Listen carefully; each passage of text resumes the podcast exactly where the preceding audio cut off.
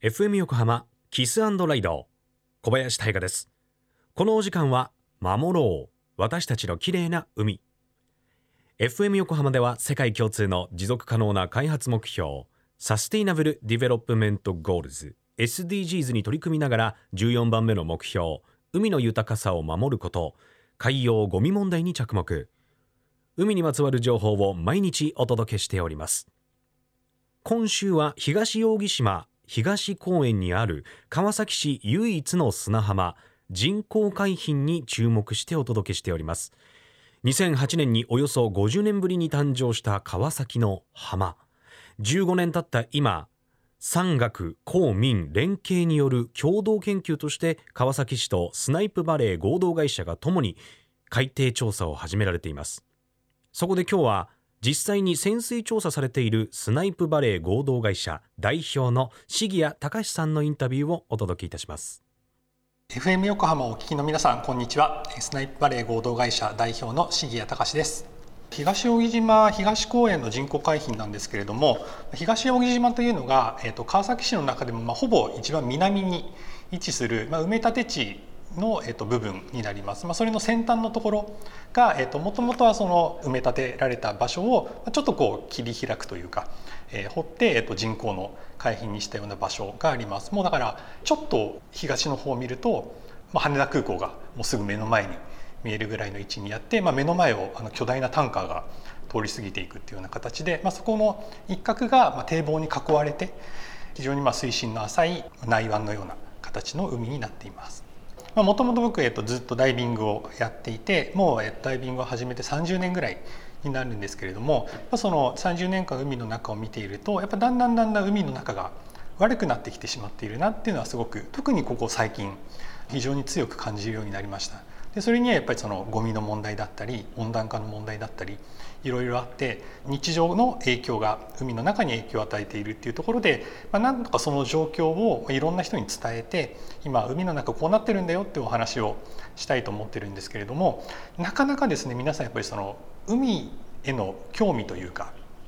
まあ、どうしてもその物理的にも距離的にもあまり近くないっていうところで特にその川崎でまあいろんな方とお話をしているとやっぱ海への関心がすごく低い、まあ、なんならその川崎に海があるということを知らない人もいるっていうところでこなんとかできないかなと思ってである時まあイベントでこの東扇島東公園の人工海浜を訪れたんですけれどもあ川崎にもこういう海があるんじゃないかと。でここの海の中がどうなっているのかそれをあの市民の皆さんに届けることができたらもう少しその海を身近に感じてくれて自分たちが住んでいるすぐそばにもこんなに面白い海があって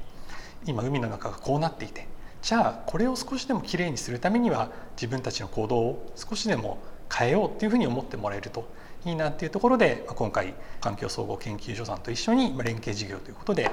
やらせていただいているような形です。あの僕もカメラマンではないのであのメインではないんですけれども、まあ、かつてその雑誌の取材で行ったりとか今でも趣味であの水中で写真は撮るんですけれども昔は本当にあの綺麗だなと思ったらそのままシャッターを押せば写真を撮れていたのが最近綺麗だなと思ってシャッターを押そうとするとあれ？なんか映り込んでる。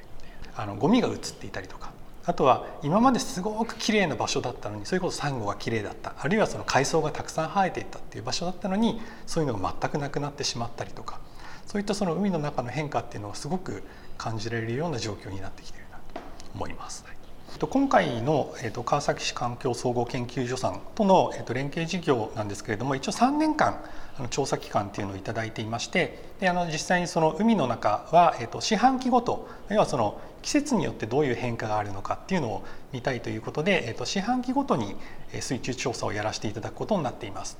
で第1回、まあ、ちょっとあの、まあ、全体的な様子も見たいということで、えー、と4月と5月にまず1回ずつ潜らせていただいてこの湾の中がどういうその水中構成になっているのか。でこの時期にどういう生き物がいてゴミの様子がどういう感じなのかっていうところをまずあの一通り見たような感じです。スナイプバレー合同会社代表の重谷隆さんありがとうございました。なんかハッとしますよね。海への興味っていうのが低くなってるんじゃないかっていうインタビューのワンフレーズがありましたけれども。海なしじゃ生きていけないのにね。人なんて。だからこうやっぱり行ってみてそのいつもの海の美しさと今のこの現状を両方知るっていうことがやっぱりまず知っていくことが大事ですよね。えー埋め立て地の一角を整備して作られた人工海浜川崎の浜。今回の海底調査は3年間かけて行われるそうですがすでに4月5月と1回ずつ潜っているということで来週は実際の海の中の様子についてのインタビューをお届けいたします。また川崎市のホームページから海底の様子を動画で見ることもできますので一度ぜひ覗いてみてください。後ほど FM 横浜特設サイト海を守ろうからもリンクを貼っておきます。FM 横浜では海岸に流れ着いたゴミなどを回収し海をきれいにしていくために神奈川守ろう私たちのきれいな海実行委員会として県内の湘南ビーチ FM レディオ湘南 FM 湘南ナパサ FM 小田原のコミュニティ FM 各局。その他県内のさまざまなメディア団体のご協力を得ながら活動しています。また日本財団の海と日本プロジェクトの推進パートナーでもあります。FM 横浜守ろう。私たちの綺麗な海。Change for the Blue 来週もお楽しみに。